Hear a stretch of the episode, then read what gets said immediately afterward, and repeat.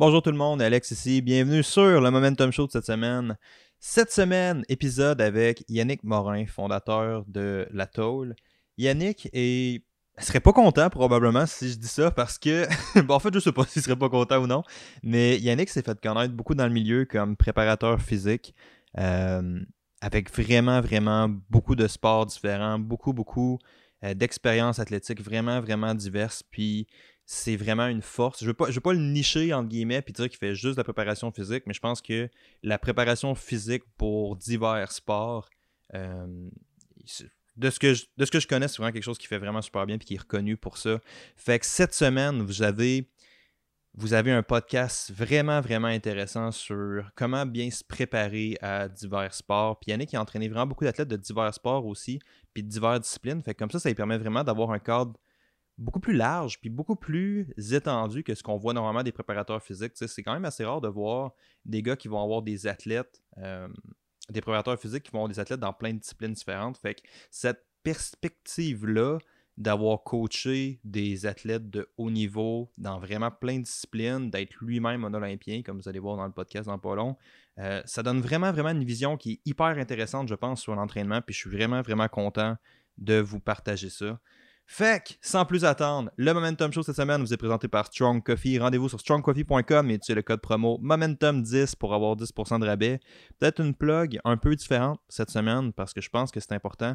Euh, Strong sont, ont été les premiers commanditaires, puis les, pas mal les seuls commanditaires sur le podcast. C'est des grands supporters du podcast, puis je leur suis vraiment reconnaissant.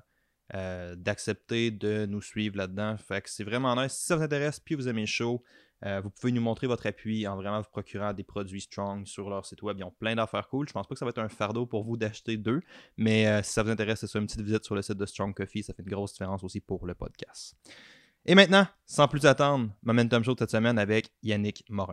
Bonjour à tous, bienvenue sur Momentum Show. Aujourd'hui, j'ai l'immense plaisir d'avoir voyagé à Waterloo pour être avec Yannick Morin, qui a son gym, en fait, à Waterloo, qui s'appelle La Tôle. Bienvenue, Alex. Ben, bienvenue, bienvenue sur Momentum Show. Merci beaucoup. Merci beaucoup.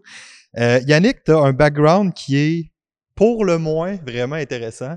Fait que je voulais quand même parler un peu de ça. Je trouve ça vraiment malade. Tu été Monsieur Univers Naturel, INBA. Tu as commencé ton, ta carrière là-dedans. Ouais. Tu es allé aux Olympiques. Ouais. En bobsleigh. Tu as été cinq fois Canadien, as été cinq fois champion canadien en cyclisme sur piste, en de cyclisme sur piste, pardon. Puis tu as plus de 27 ans d'expérience compétitive. Comment est-ce qu'un gars fait pour jumeler trois sports totalement différents comme ça, puis même un switch genre de bodybuilding à plus performance? C'est ça, ouais. en partant, je trouve ça vraiment, vraiment intéressant. Il faut que tu aimes le lycra. Il faut que tu aimes les sports de lycra. C'est quoi le lycra? C'est les vêtements qu'on porte pour faire les trois sports. non, sérieusement. sérieusement, écoute, c'est. Euh, il n'y a rien de planifié là-dedans, là, tu l'as deviné, tu sais, je veux dire. ben, je savais pas, non? quand, euh, quand j'étais plus jeune, je pratiquais la gymnastique puis les arts martiaux. Rien, rien de compétitif, là, vraiment comme le, kid qui, euh, qui va suivre les cours une fois ou deux semaines. As commencé gymnastique artistique. OK. Ouais, gymnastique et, karaté, c'était mes, mes euh, les premières choses qui m'ont intéressé. J'ai jamais eu vraiment beaucoup d'intérêt pour, à ce moment-là, en tout cas en jeune âge, jamais eu d'intérêt pour les sports très populaires. J'aimais ça un peu euh, sortir euh, des sentiers battus par rapport à mes activités.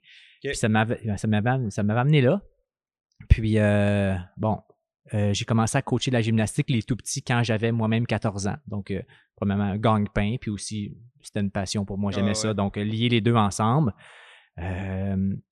Mon frère plus vieux commençait le bodybuilding. J'ai un frère qui est Joël qui est 50 de plus. Donc, ça m'inspirait à vouloir commencer à m'entraîner. Euh, j'ai commencé à l'âge de fin 13 ans, début 14 ans, à lire à peu près tout ce qui se faisait sur l'entraînement. Euh, L'encyclopédie d'Arnold Schwarzenegger, c'est mon livre de chevet. Ouais, c'est ça. Puis euh, à 15 ans et un jour, soit mon anniversaire, j'ai commencé euh, à m'entraîner en salle de musculation. Trois mois plus tard, j'étais le concierge du gym. OK. Euh, C'était quel gym? C'était la Palestrie à Actonville, un gym qui existe toujours euh, d'ailleurs. Euh, puis. Et pourquoi tu as commencé là-dedans? Qu'est-ce qui t'attirait? Qu'est-ce qui t'attirait là-dedans? Écoute, ben, j'aimais ce que ça projetait, la musculature. J'aimais ça. J'aimais l'entraînement. je dis que j'ai commencé à m'entraîner à 15 ans, mais en fait, Euh, J'habitais en campagne, puis dans la grange familiale, il y avait une partie de où Orange le Foin qui était comme mon dojo, où je pratiquais mes arts martiaux, puis aussi on avait quelques haltères. Donc, je jouais avec des poids, quelques petits trucs depuis que j'étais très jeune. Puis ça, ça, ça venait me chercher. Vraiment, ça m'interpellait. J'ai toujours j'aimais les performances. Puis encore aujourd'hui, il y, a bien du monde qui vont, qui vont m'associer, par exemple, qui vont dire euh, T'es vraiment un gars de sport, t'es vraiment un sportif. Hmm, je, je, pas, je me considère pas comme un sportif. Je, suis plus quelqu'un qui aime les performances. je ne suis pas d'équipe sportive à la télé. Je euh, ne je suis pas groupie ou fan de, de vedettes sportives vraiment en tant que telles. Moi, c'est vraiment les, les performances, l'entraînement, trouver des stratégies pour aller chercher des dixièmes, des centièmes, une charge, un lever, un kilo, un gramme de plus. C'est vraiment ça qui me parle. Puis euh, à travers le bodybuilding, qu'est-ce que j'ai trouvé? Qu'est-ce qui m'a interpellé beaucoup là-dedans? C'est que si tu es prêt à faire des efforts puis avoir de la rigueur que des autres sont pas à mettre, ben tu gagnes Ouais, c'est ça. tu, tu es en train d'avancer pendant que les autres plafonnent, tu sais. Puis je pense que moi, je t'ai perçu beaucoup comme ça aussi au début. C'est plus l'aspect préparation physique parce que tu as quand même as plusieurs équipes, tu as plusieurs gars qui sont sur l'équipe nationale de cyclistes sur piste. Ouais. Si je me trompe pas, tu es aussi le préparateur physique d'une coupe de gars qui sont olympiques en bobsleigh. Ouais, évidemment. Tu vas chercher la performance. Oui, rendu à ce niveau-là, ça fluctue beaucoup parce que maintenant, il y a la centralisation, les athlètes partent et reviennent et tout ça. Mais depuis environ une quinzaine d'années, j'ai constamment des athlètes membres de l'équipe nationale de différents niveaux dans mon bassin d'athlètes avec qui je travaille, autant de sport d'hiver que de sport d'été. OK. Mais au départ, après ma carrière de culturiste, puis un petit peu pendant, euh, j'étais quelqu'un qui s'est spécialisé en transformation physique. Puis je travaillais avec des mannequins, des modèles, des comédiens, des culturistes, puis des fitness. Puis ma clientèle, en gros, c'était pas mal ça. Euh, jusqu'à temps que euh, quand j'ai remporté le titre de Monsieur Univers Naturel à Las Vegas en 98, j'avais alors 22, 22 ans, presque 23. Euh, je savais que j'avais encore le, goût de m'entraîner à un haut niveau, de, cibler, mais j'avais le goût d'apprendre d'autres choses. J'avais le goût de repousser ça plus loin. J'avais l'impression que j'avais fait un petit peu le tour de, ma discipline. Puis euh, j'ai commencé à sprinter avec mon ami Hugo Lobé, qui avait déjà dans le passé, lui, euh, fait partie de l'équipe du, Québec, puis il avait travaillé un petit peu avec l'équipe nationale de bobsleigh aussi. Donc, commencé à sprinter. J'ai vu que Bobsleigh Canada a annoncé un camp de recrutement à Ottawa. Je me suis présenté là. Puis là, ça, a commencé le bob comme ça, tu sais. Fait que là. a commencé le bobsleigh avec un cadre de recrutement. Dansez-vous! ben, écoute, là, t'arrives là, il te, te, demande de sprinter, de sauter, de lever des charges. Bon, c'est sûr que pour moi, la partie, euh, la partie force était un peu plus facile. Euh, je pense que je, je me tout à travers ma carrière de culturiste qui a duré huit ans. J'ai toujours eu. Ah, ça a duré quand même longtemps, j'aurais pensé. De 15 ans à 23 ans, ouais, quand même huit ans. Donc, c'est toute mon adolescence avec tous mes petits lunchs bien pesés, bien mesurés. Là. On peut s'imaginer un peu ce que ça a l'air. Mais... mais, ça, c'est. T'arrives avec quelque chose qui est vraiment intéressant aussi, dans le sens que tu as eu. Pas quelque chose qui manque nécessairement, mais tu sais, je pense. Puis on tombe dans une autre conversation, mais le contrôle moteur en bodybuilding est normalement. Le contrôle moteur fin, en guillemets, peut-être un petit peu moins là. Oui. Puis quand tu arrives parce que le, sport est intrinsèque, il faut que tu sentes le muscle, faut que tu sentes des affaires-là. Mais toi, tu arrivais de l'art martiaux, de la gymnastique, ouais. où est-ce que ces trucs-là sont cruciaux? oui. tu sais, fait là, là, tu vois un peu le développement humain là-dedans, puis tu es comme, OK, somme toute, ça fait une bonne job pour se transférer vers l'athlétisme. Tu es rendu là. Je suis quand même, oui, tout à fait, mais je suis quand même convaincu que mes huit ans de culturiste m'ont freiné un peu à certains égards d'un point de vue au niveau du potentiel d'explosivité que je pense que j'avais avant de commencer ça. Je pense que ça m'a mis un frein. Par contre, ça m'a beaucoup, beaucoup aidé par rapport à la discipline personnelle que j'ai développée. Puis je pense que cette qualité-là. Là, on tombe dans de quoi. A outrepassé ah, la première. Tu comprends? Ouais, ouais, c'est clair. Ouais. Ah, ouais. Fait que j'ai à force de, travailler sous tension,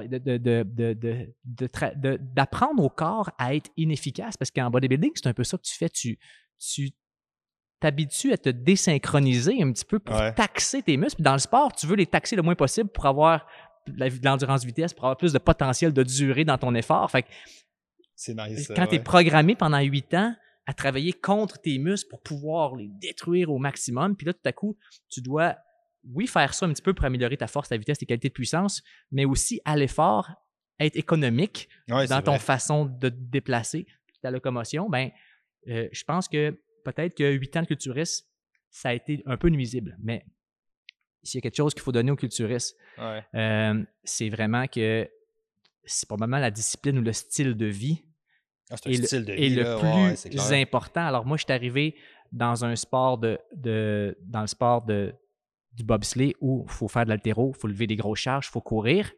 Ce que les autres faisaient, puis même faisaient mieux que moi au départ, mais avec un style de vie que moi, j'étais capable de penser à dormir, de penser à manger, de penser ce que les autres qui venaient du foot, qui venaient de différents milieux, n'avaient pas nécessairement. Ouais, Donc, j'ai j'ai été capable rapidement de, de compenser mes lacunes avec une, une rigueur de, de, personnel, c'est peut-être un peu plus grande que, les autres. Mais ça, c'est vraiment fou, là. Tu tombes tellement dans un sujet. À ma connaissance, c'est le premier à l'année sur le podcast qui est vraiment malade, mais tu sais, c'est souvent l'élément limitant, je pense, dans l'entraînement du monde. C'est à quel point tu es capable de structurer ta vie vers. Puis, tu sais, Ouais. on parle peut-être pour une population un peu plus générale que pour des athlètes, ou est-ce que c'est un peu attendu de toi, je pense, Ouais. que tu structures ta vie autour de ta performance, tu sais.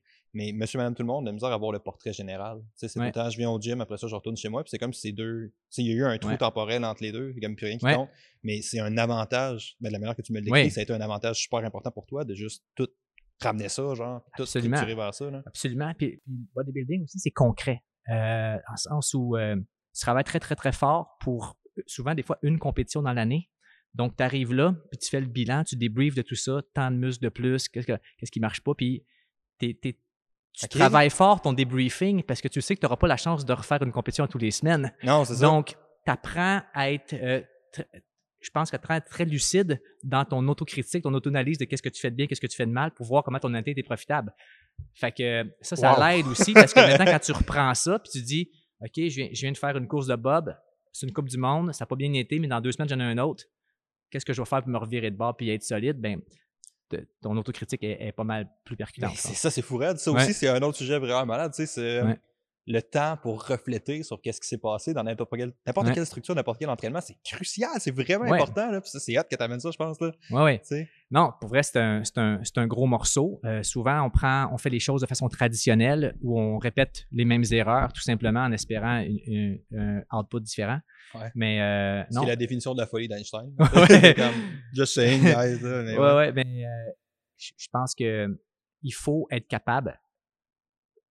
J'étais athlète et aussi mon entraîneur pendant cette période-là, donc il faut être capable. Ok, t'avais de- pas d'entraîneur dans ce temps-là? Ben, j'ai eu des entraîneurs techniques, un coach de pilotage en bobsleigh, un coach sur le vélodrome pour me montrer à, à sprinter, je veux dire, des aspects techniques du sport, mais j'ai toujours été mon propre préparateur physique. Ok, ouais. Euh, puis, puis même en cycliste, par la suite, mon propre entraîneur également, là, tu sais, ben, à force de, de passer des années dans la discipline. Donc, euh, c'est une... euh, je dis pas, c'est pas quelque chose que je recommande, tu sais, je veux dire, je pense que il y a- il y a- il y a- pour bien des gens, c'est préférable de, de se faire prescrire d'une source externe, mais pour moi, c'est quelque chose qui, euh, Ouais. qui fonctionne. Euh, je pense parce que je, je suis capable de mettre les émotions de côté puis d'être très, très rationnel avec ce qui se passe. Puis si tu es capable de faire ça, tu es capable de t'entraîner. Euh, si t'es- on est dans qu'est-ce que t'aimes, qu'est-ce que t'aimes pas. euh, Là, tu tombes dans le plus gros débat humain possible. Ouais. Es-tu capable de délaisser tes émotions en général? si tu es capable de faire ça, ça va bien aller, mais oui, c'est malade parce que, tu sais, Puis j'ai des clients un peu, j'ai. euh, en tout cas, la conversation est vraiment nice en ce moment, elle est vraiment en train de virer. J'ai des clients, je me suis en ligne. Puis le monde, généralement, que je vois qui réagissent bien à ça, c'est des gens qui ont besoin d'un peu de ce que tu me décris, c'est comme d'un output qui est minimal. Mhm. Dans le sens qu'ils veulent apprendre par eux-mêmes. Tu as juste besoin d'essayer de les diriger du plus que tu peux, mais il faut qu'ils apprennent par eux-mêmes, c'est vraiment important. Sinon, Mhm. t'as beau leur faire le meilleur programme au monde, ça en branle. Genre, Ouais. ça les intéresse vraiment pas. Fait que je trouve Ouais. ça cool que tu amènes avec ça. Tu sais, c'est tu prends l'entraînement, tu prends des méthodes, puis tu les adaptes à personne. Puis juste ça, c'est- juste ça, c'est un autre débat. ouais, des fois, il y a des gens qui ont besoin que ça soit prévisible, il y a des gens qui ont besoin que ça soit inspiré du moment. Il y a, ple- il y a tellement Ouais. de types, puis il faut que tu puisses adapter à toute cette. C'est le coaching. C'est ça, c'est ça le coaching. C'est ça, c'est vraiment malade ça. Puis euh, pour revenir, par Oui. exemple, dans, dans le sujet du podcast, je pense qu'on a fait quand même une bonne job d'illustrer ton background. Je pense que le fait que tu viens de plusieurs sphères qui sont assez différentes, c'est une grosse force, c'est Mm. vraiment très cool. Dans toutes ces sphères-là ou dans le monde de l'entraînement en général, y a-tu des erreurs que tu vois que les gens font ou des trucs avec lesquels tu n'es pas d'accord, des trucs plus communs?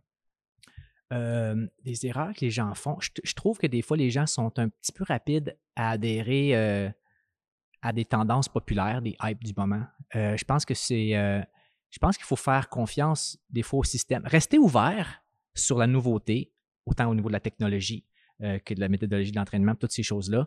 Mais pas, pas tout jeter le bébé avec l'eau du bain dès que Ouais, il y a quelque chose d'autre. ouais. Dès qu'il y a quelque chose d'autre qui arrive. Fait que euh, je, je, je te dirais que dans l'entraînement, euh, il y a bien du monde qui vont prêcher pour des systèmes ou des plans vraiment définis, Alors que je pense qu'il faut vraiment voir ça plus comme une, map où tu peux vraiment prendre la route que tu veux, puis il y en a plein qui sont intéressantes. ça, c'est juste ça encore là, c'est mm. débile. Sérieusement, c'est comme. Puis là, je le ramène au CrossFit un peu, mais l'idée de Greg Classman, à la base, c'est ça. Mm-hmm. Ben, puis c'est peut-être pas son idée, mais mm. c'est l'idée qu'il a essayé d'amener avec le système, justement. C'est mm. pas un des muscle-up 21-15-9. C'est pas mm. ça qui est essayé d'amener, puis c'est ça que les gens ont retenu. Tu sais. Mm-hmm. Mais toi, ce que tu dis, c'est de voir comme, comment est-ce que l'outil peut être utilisé dans le contexte plus large. Exactement. Fait que des, modèles et des systèmes, ça en prend parce que c'est très pratique. Oui, c'est clair. C'est très pratique. Euh, par contre, euh, il, faut que tu aies une ouverture d'esprit. parfois, les modèles ont besoin d'être adaptés, d'être modifiés.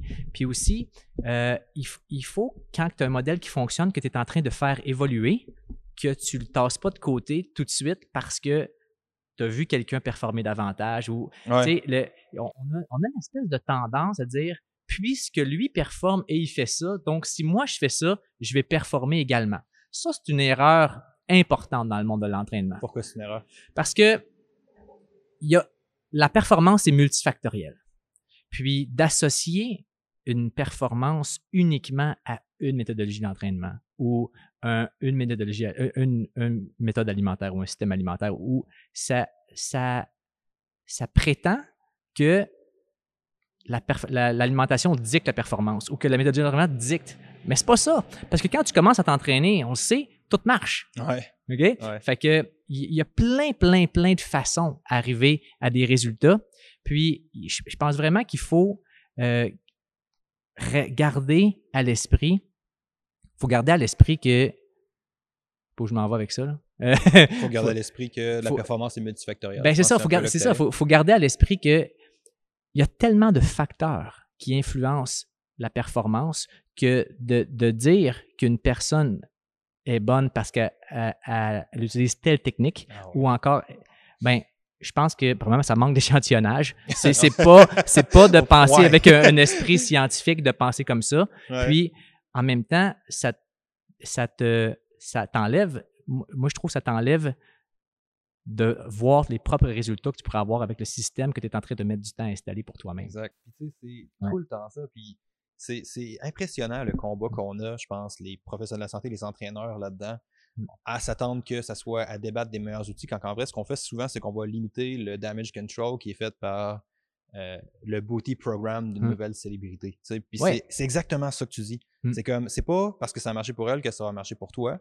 Puis si tu considères le programme comme étant la source magique de son succès, tu manques exactement ce que tu dis. Ouais. Qui est l'effet que c'est multifactoriel. Ouais. Puis, euh, tu sais, il y a des. Euh, beaucoup de gens qui jugent les méthodes en. on, est là-dedans souvent comme plein d'autres milieux, euh, le milieu de l'entraînement, c'est un monde d'ego. Puis euh, lorsqu'on voit des choses qui font pas les choses telles qu'on les gens qui font les choses pas comme telles qu'on les entend ou qu'on les voit ou qu'on trouve qui sont bonnes, euh, on a tendance à voir ça de façon négativement. Fait qu'on juge des méthodes, on juge des systèmes, on juge des façons de faire. Puis après ça, on voit un résultat. Et si le résultat il est bon, puis on n'aime pas la façon de faire, ben on va trouver une critique pour dénigrer. Alors que en bout de ligne, c'est quoi qui est le plus important, tu sais? Euh, Il y a plein, il y a tellement de gens qui souhaitent avoir la badge d'honneur d'être celui qui s'entraîne le plus fort, celui qui s'entraîne le mieux. Mais en bout de ligne, rendu quand ça compte, je te parle de ça parce que je travaille en performance. C'est pas ce que tu as fait qui compte. C'est c'est est-ce que ça t'a donné, un résultat en bout de ligne? Est-ce que ça t'a permis de progresser? Puis euh, pour ça, en vieillissant dans le monde de l'entraînement, ce que ça m'a permis de faire, c'est les vieux de la vieille, le monde qui ont de l'expérience dans l'entraînement, qui en ont vu d'autres, qui comprennent pas nécessairement tout ce qu'ils font puis pourquoi ça fonctionne, puis ils jouent un peu à l'oreille euh, dans leur entraînement versus mm-hmm. quelqu'un qui est plus euh, scientifique puis les notes. Ils ont quelque chose à apporter ces gens-là, puis c'est pas parce que tu comprends pas pourquoi ça marche que ça, marche pas. Ouais. Ça, c'est, ça, c'est valable que toi, tu tombes là-dedans. Moi, j'ai eu mm. beaucoup, je viens du monde scientifique, beaucoup, comme on en parlait tantôt, j'ai eu beaucoup de misère à faire ce transfert-là. J'ai eu beaucoup, il n'y a pas de données probantes, il n'y a pas de ci, il n'y a pas de ça. Mm. Puis, tu sais, le résultat marche, mais des fois, la, la façon de s'y rendre est peut-être un peu plus boiteuse. Fait que tu fais juste discréditer au grand complet l'idée. Puis, maintenant que j'en parle, ça a l'air retardé de mm. faire ça, mais je l'ai tellement fait souvent. Mm. Puis je pense que les gens en général vont faire ça aussi dans beaucoup d'affaires. Fait que c'est vraiment ben, Je pense que ça prend un mariage, ces deux affaires-là. Vraiment, la mm-hmm. science, c'est super importante. Puis le, l'art du coaching, euh, puis un peu ton, ton sens de, du, de ce que tu as retenu dans ta carrière, dans ton expertise que tu as gagné au fil des ans, c'est pas rien non plus. Ça donne une valeur aussi. Il faut que tu réussisses à, combiner ça avec la science, puis essayer de, faire des liens.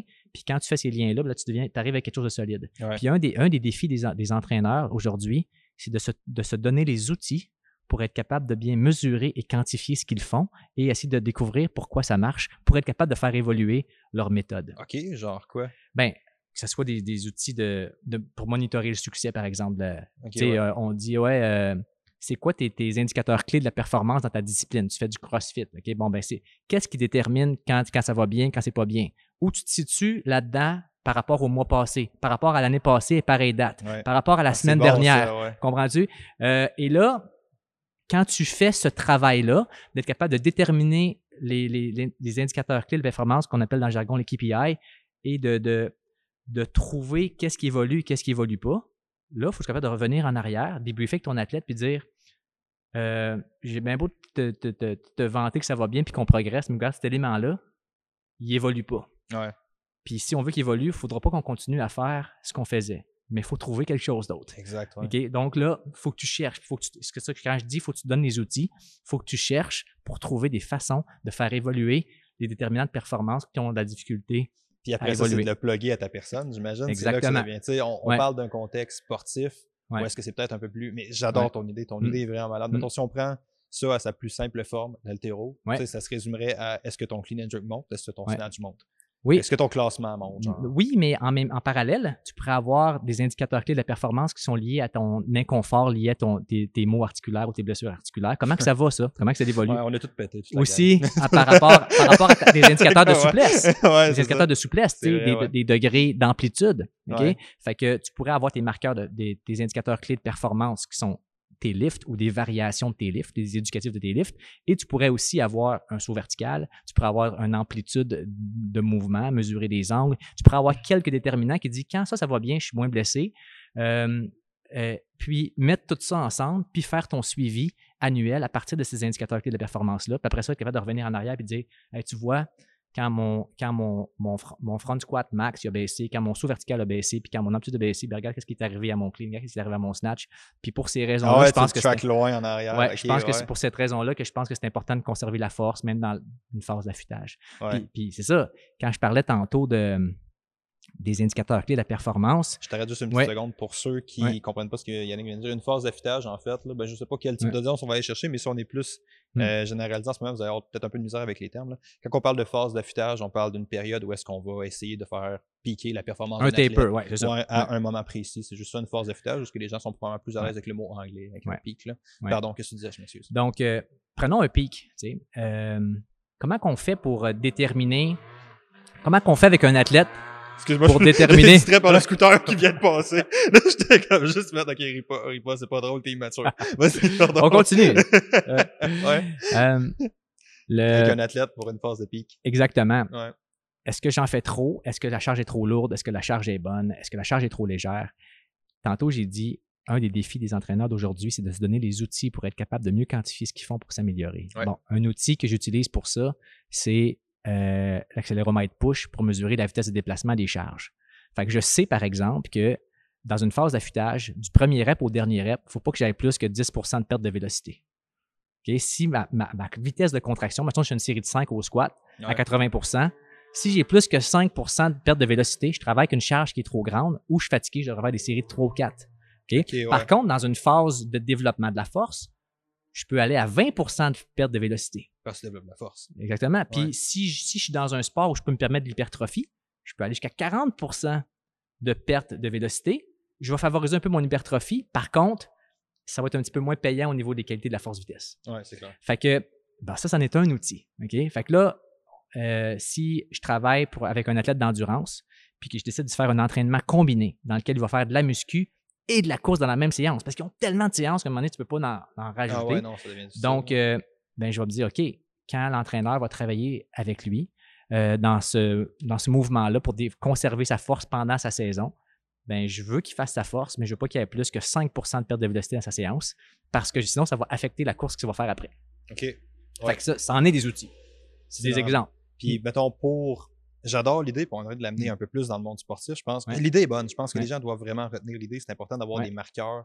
Puis ça semble vraiment évident dit comme ça. Mm. Tu sais, ça sonne, ah ouais, c'est vrai que ça me prend des manières de progresser puis de mesurer mon Ouais. progrès. Mais souvent, c'est pas là. Ou même les gens qui sont plus freestyle, entre guillemets, en salle d'entraînement, c'est rare qu'ils vont avoir ces marqueurs-là. As-tu des places ou des, des endroits où est-ce que les gens peuvent chercher pour mieux se diriger un peu en général pour avoir des meilleurs marqueurs? Ou... OK, pour déterminer les, euh, les indicateurs de la performance, Ouais, c'est ça. c'est ça? Très Bon, bien résumé. euh, Très- T'as très bien résumé une bonne question. a- une mauvaise question, c'est sûr que c'est sûr que dans les souvent je, je sais qu'il n'y a pas beaucoup de gens qui pratiquent le sport, mais je pense qu'on va quand même un bon exemple à donner.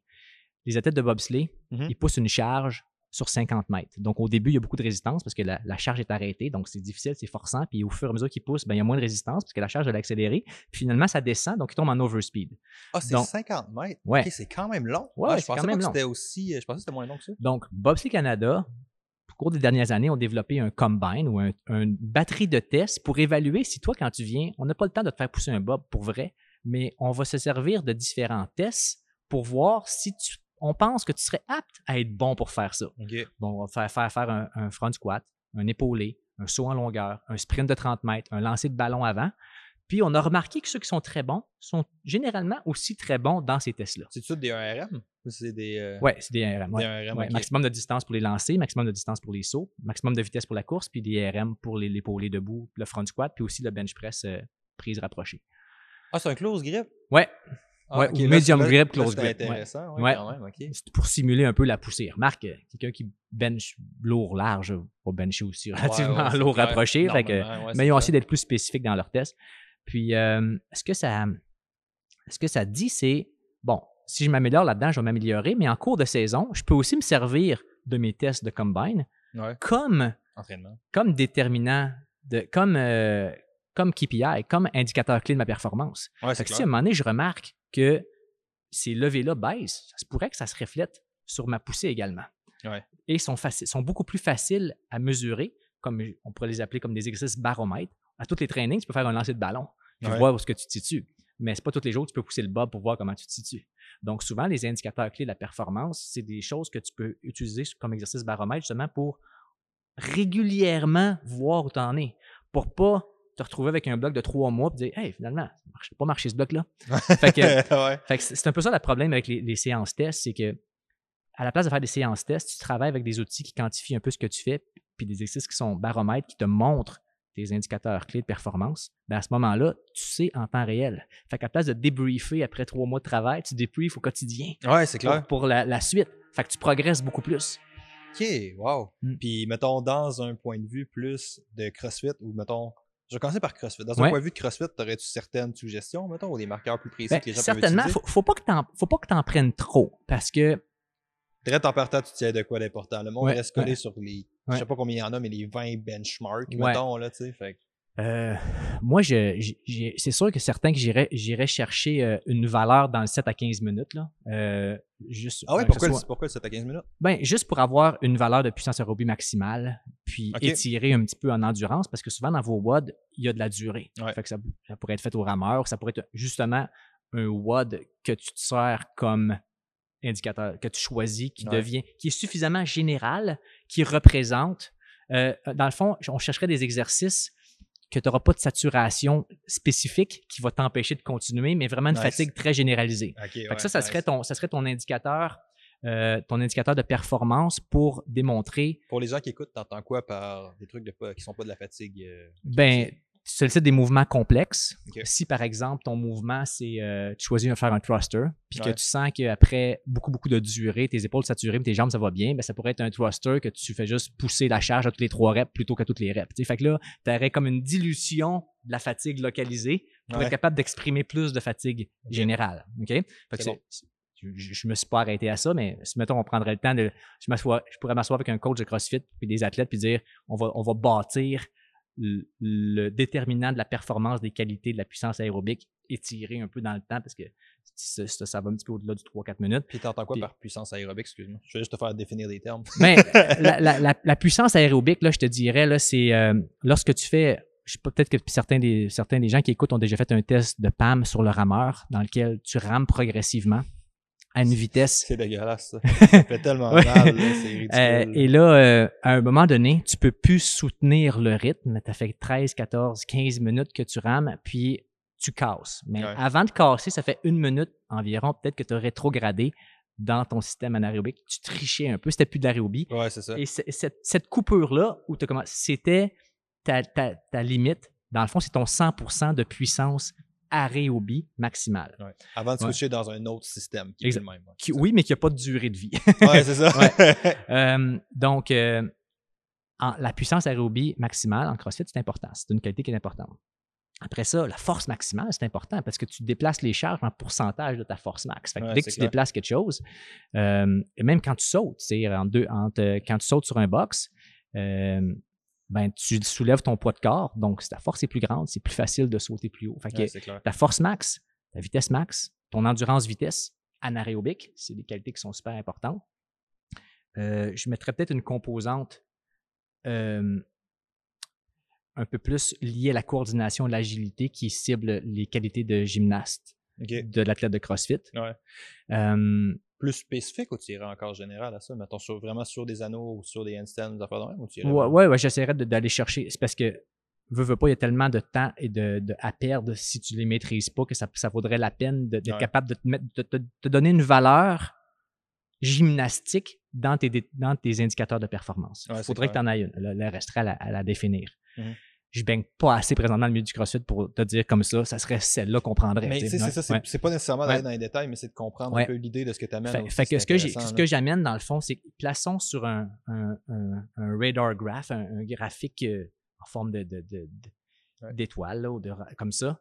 Puis on dit, on met ta force ici, ta vitesse ici, ton endurance aérobique là, ta puissance aérobique ici, tes qualités de coordination agilité qui te permettent de faire tes gestes de gymnastique.